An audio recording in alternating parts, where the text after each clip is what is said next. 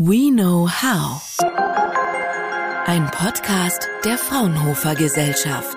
Mehr als 30.000 Tonnen Medikamente konsumieren die Deutschen pro Jahr. Viele dieser medizinischen Wirkstoffe werden nach der Einnahme wieder ausgeschieden und landen im Abwasser. Die Kläranlagen können diese leider nicht vollständig abbauen. So wandern die Spuren der Arzneimittel in Flüsse, Seen und sogar ins Grundwasser. Das will Hans-Jürgen Friedrich ändern. Er ist Chemiker am Fraunhofer Institut für Keramische Technologien und Systeme IKTS in Dresden und hat gleich zwei Verfahren entwickelt, mit denen es gelingt, die Arzneimittel effektiv aus dem Wasser zu beseitigen. Die Stichworte lauten Elektrolyse und Ultraschall.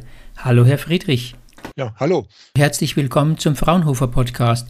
Ich bin Mehmet Toprak. Herr Friedrich, wie funktionieren die von Ihnen entwickelten Verfahren? Was machen die genau? Können Sie uns das kurz schildern?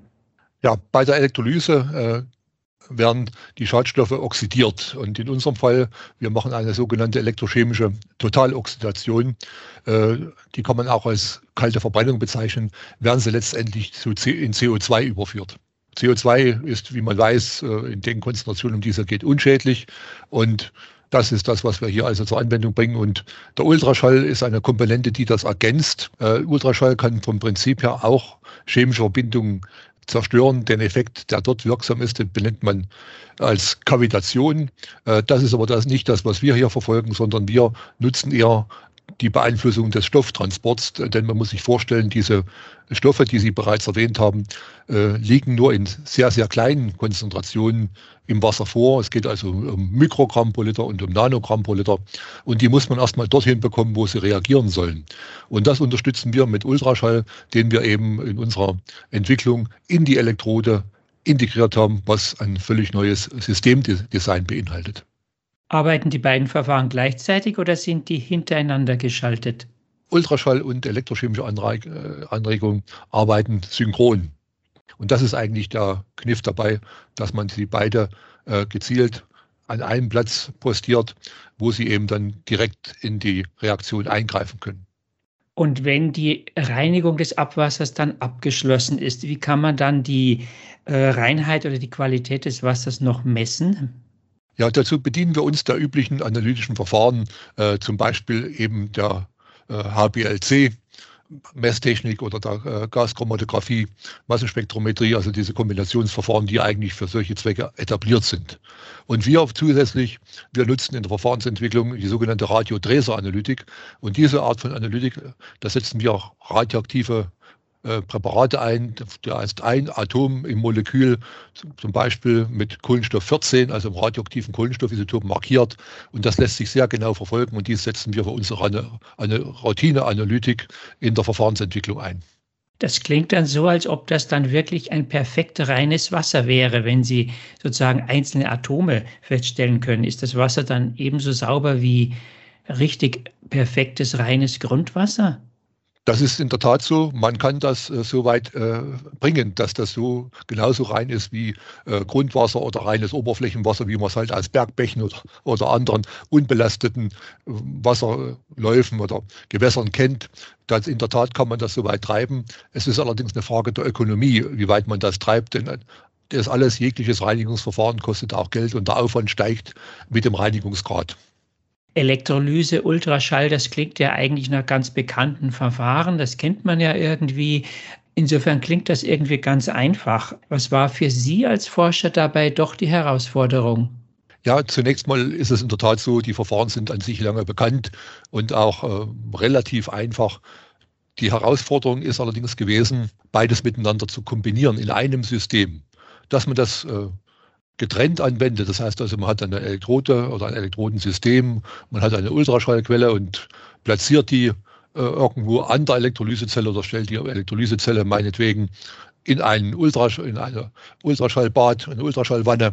Sowas, solche Anwendungen sind bekannt. Aber wir haben äh, es so entwickelt, dass wir die Ultraschallanregung in die Elektrode hinein integriert haben und auch noch auf so eine Art und Weise integriert haben, dass der Energieverbrauch des Gesamtsystems auf ein Minimum reduziert ist.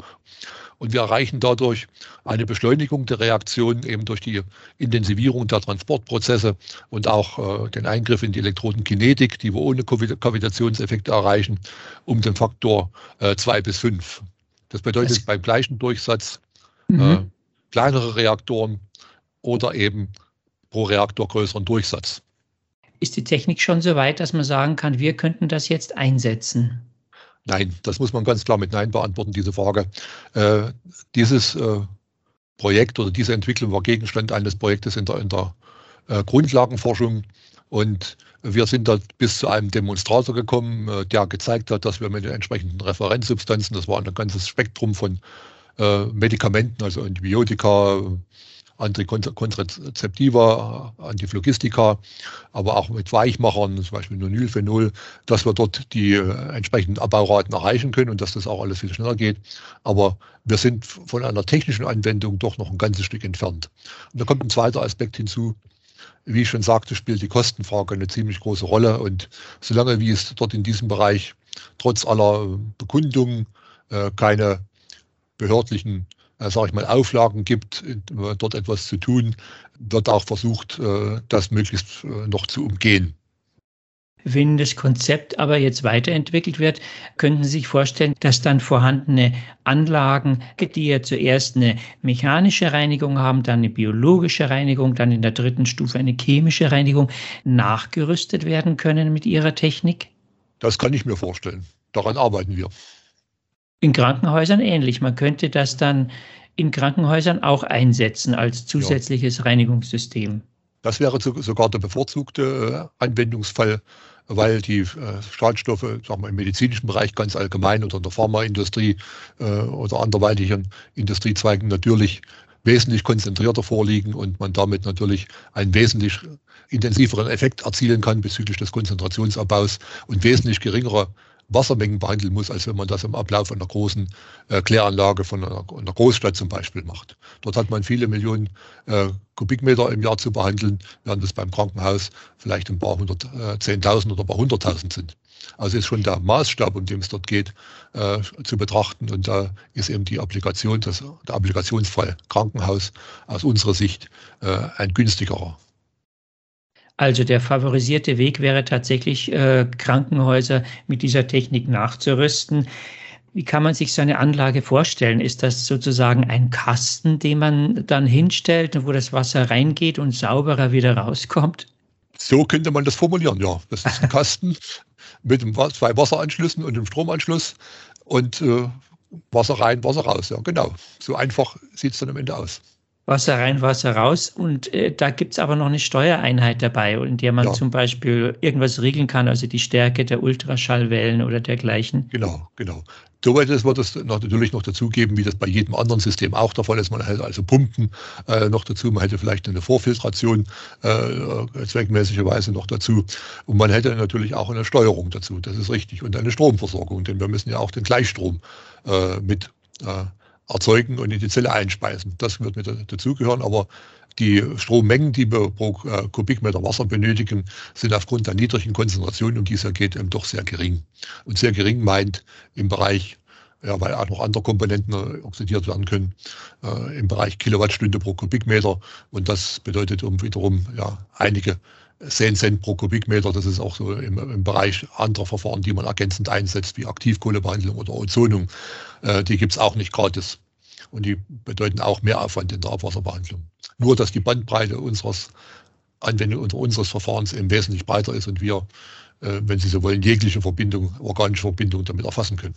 Bei der Aktivkohlebehandlung, da denkt man natürlich auch gleich an, an äh, Rucksacktouristen, an Expeditionen, die sozusagen auf der Reise so ein kleines Wasserbehandlungsgeräte dabei haben. Wäre das denn denkbar, dass man Ihre Technologie auch mobil einsetzt, etwa für Expeditionen oder dergleichen? Ja, das halte ich, halte ich, halte ich für denkbar, äh, weil die Durchsätze dann relativ klein sind. Also so ein Gerät, sage ich mal, könnte man, wenn man es denn wollte, äh, auch in einem Schuhkarton unterbringen. Dieses Projekt ist ja jetzt, wenn ich das richtig verstanden habe, so von der Technologie her, von der Forschung her weitgehend abgeschlossen. Was sind für Sie jetzt als Forscher am Fraunhofer IKTS die nächsten Aufgaben, die nächsten Schritte? Also die, die, nächsten Schritte sind auf jeden Fall eine Maßstabsvergrößerung. Wir sind bis jetzt beim Demonstratorsystem, das heißt also eine Fläche von einem äh, Quadratdezimeter, das reicht äh, durchaus aus, um das Trinkwasser und Trinkwasserbedarf, sage ich mal, einer Person zu decken oder auch mehrerer Personen. Äh, das könnten wir mit diesem System schon darstellen, aber es geht ja dann letztendlich um wesentlich größere Mengen und da kann man natürlich nicht oder wäre es sehr schwierig mit solchen kleinteiligen Equipment dort äh, diese Lösung technisch auch darzustellen. Das heißt, wir brauchen Vergrößerung in der Fläche. Äh, das ist nicht so ganz äh, trivial, das äh, zu tun. Wir arbeiten ja mit Werkstoffen auf keramischer Basis. Also die verhalten sich etwas anders, als wenn man jetzt eine, ja, ein Metallblech, was ansonsten als Elektrodenbasis dient, hernehmen würde und könnte das damit machen. Äh, hier gibt es mechanisch einige Restriktionen, die man äh, also berücksichtigen muss.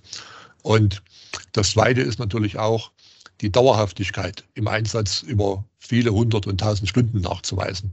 Und das haben wir auch in diesem grundlagenorientierten Projekt noch nicht äh, tun können, weil es ganz einfach noch nicht der Gegenstand oder Fokus war. Wir wollten erstmal nachweisen, dass dieses Prinzip so überhaupt umgesetzt werden kann. Das ist uns gelungen äh, mit sehr gutem Erfolg, aber die weiteren Schritte, die stehen halt noch aus gute Sache. Da freuen wir uns, wenn die weiteren Schritte in den nächsten Jahren zügig erfolgen, dass wir uns dann auch alle äh, in den Genuss dieser Reinigungstechnologie kommen.